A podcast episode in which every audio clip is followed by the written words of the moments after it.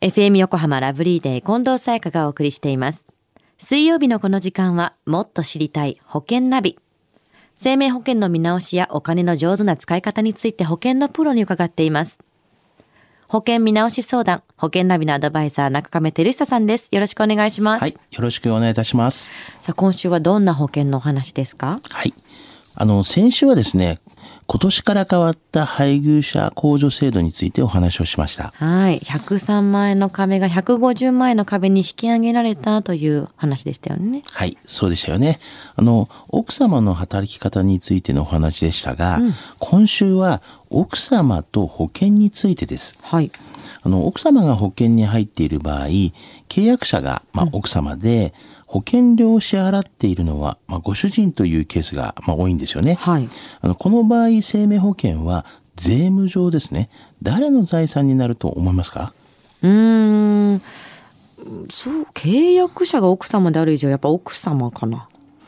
実はですね、あのー、ご主人様の財産という形になるんですよね。支払っているご主人の。そうなんですそう。なんですね。はい。まあやっぱり保険料を支払っている、まあ、ご主人の財産になり、まあ、ここでまあ注意しなければいけないのが、はいあの生命保険にかかる税金なんですよね。うんうん。あの近藤さん生命保険にかかる税金っていつ税金がかかると思いますか受け取る時ですよね。そうですよね。ピンポン正解でございます。やった。はい。 あの、生命保険はですね、はい基本的にあの保険金を受け取るときのみに、まあ、税金がかかると。はい。で、その場合、税金は、まあ、相続税とか、贈与税とか、所得税の、まあ、3種類という。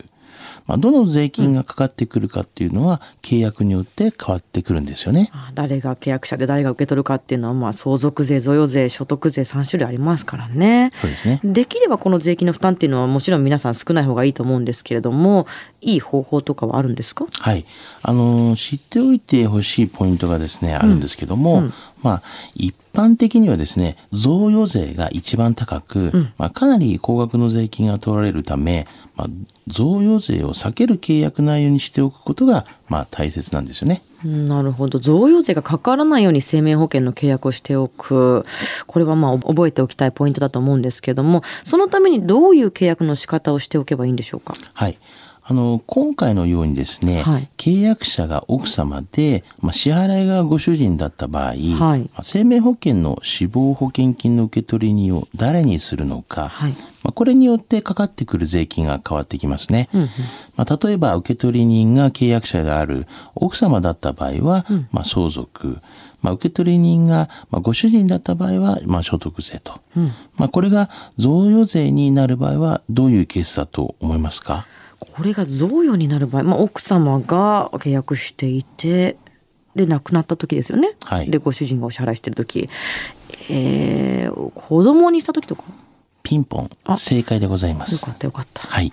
死亡現金の場合ですね、まあ、奥様が契約者で子供が受取人の場合のみにですね、はい贈与税がかかります。はいあのこのケースはですね、受取人を保険料支払い者である、まあ、旦那さんに変えることで、まあ、税金の種類がですね所得税となって、納めるべき税金がぐーっと安くなるんですよね。まあ、逆にですね保険料を支払っている、まあ、夫が亡くなる場合なんですけども、はいまあ、受取人が妻であろうが子供であろうが、まあ、相続となってですね、まあ、贈与税はかかりません。ちなみに相続税は控除額が大きいので、はいまあ、ある程度の資産がないと、まあ、相続税はかからないんですね。ああなるほどなるほど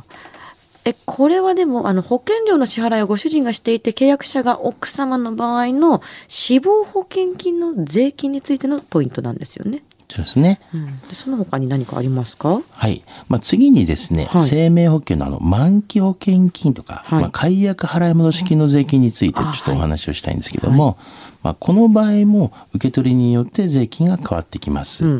あ、契約者が奥様で支払い者が、まあ、ご主人様の生命保険の場合なんですけども、受取人が支払い者である夫以外の契約になっていると、まあ、満期保険金とか解約払増金の受取時に贈与税が発生してしまいます。ああなるほど支払っている方以外の契約になっちゃうとってことですよねはい。で生命保険の満期保険金、まあ、解約返礼金はいの贈与税っていうのを避けるためには受取人をまあご主人にしておくのが一番いいっていうことですよね。はいで贈与税っていうのはそもそもそんなに高いものなんですかはい。あの、例えばなんですけども、はいあの、満期保険金600万円を受け取る場合なんですけども、はいまあ、受取人を契約者である奥様にしていたとすると、贈与税はだいたい82万円になります。まあ、これに対して、受取人を支払い者のご主人にしていた場合は、所得税と住民税では15万円。えーだいぶ違い、は違いいますね。まあ、その差はだいたい67万円ぐらい。ですねへーすごいね。で、これ贈与税をできるだけ避けた方がもうお得だと思うんですけども、生命保険この機会に皆さんね、ぜひ受け取りによく確認しておいた方がいいですよね。はい。ちなみに中亀さん、契約の途中で受け取り人っていうのは並行できるものなんですか。はい、あの生命保険の契約者と、まあ、受取人は、保険会社と受取人の同意があれば変更が可能です、はい。まあ、契約者が妻であっても保険料の支払い者がですね夫の生命保険はですね税務上夫の財産とみなされるので契約者と保険料の支払い者は同じにしておいた方がおすすめですよね。なるほど、まあ、ややこしくなっちゃいますしね。そうですよね。ではおさらいしておきますと死亡保険金については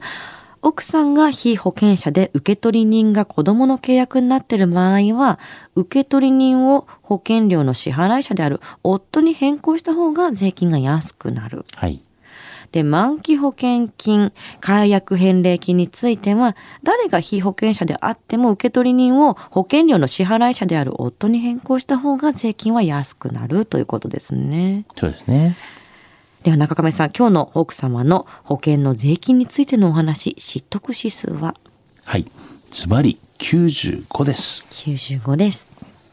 さあ今日の保険のお話を聞いて保険についてもっと知りたい方中亀さんに相談してみてはいかがでしょうか詳しくは FM 横浜ラジオショッピング保険ナビ保険見直し相談に資料請求をしてください中亀さんに無料で相談に乗っていただけますお問い合わせは電話番号045-224-1230 045-224-1230または FM 横浜のホームページのラジオショッピングからどうぞ。そして保険ナビは iTunes のポッドキャストでも聞くことができます。過去の放送分も聞けますのでぜひチェックしてみてください。もっと知りたい保険ナビ。保険見直し相談、保険ナビのアドバイザー中亀照久さんでした。ありがとうございました。はい、ありがとうございました。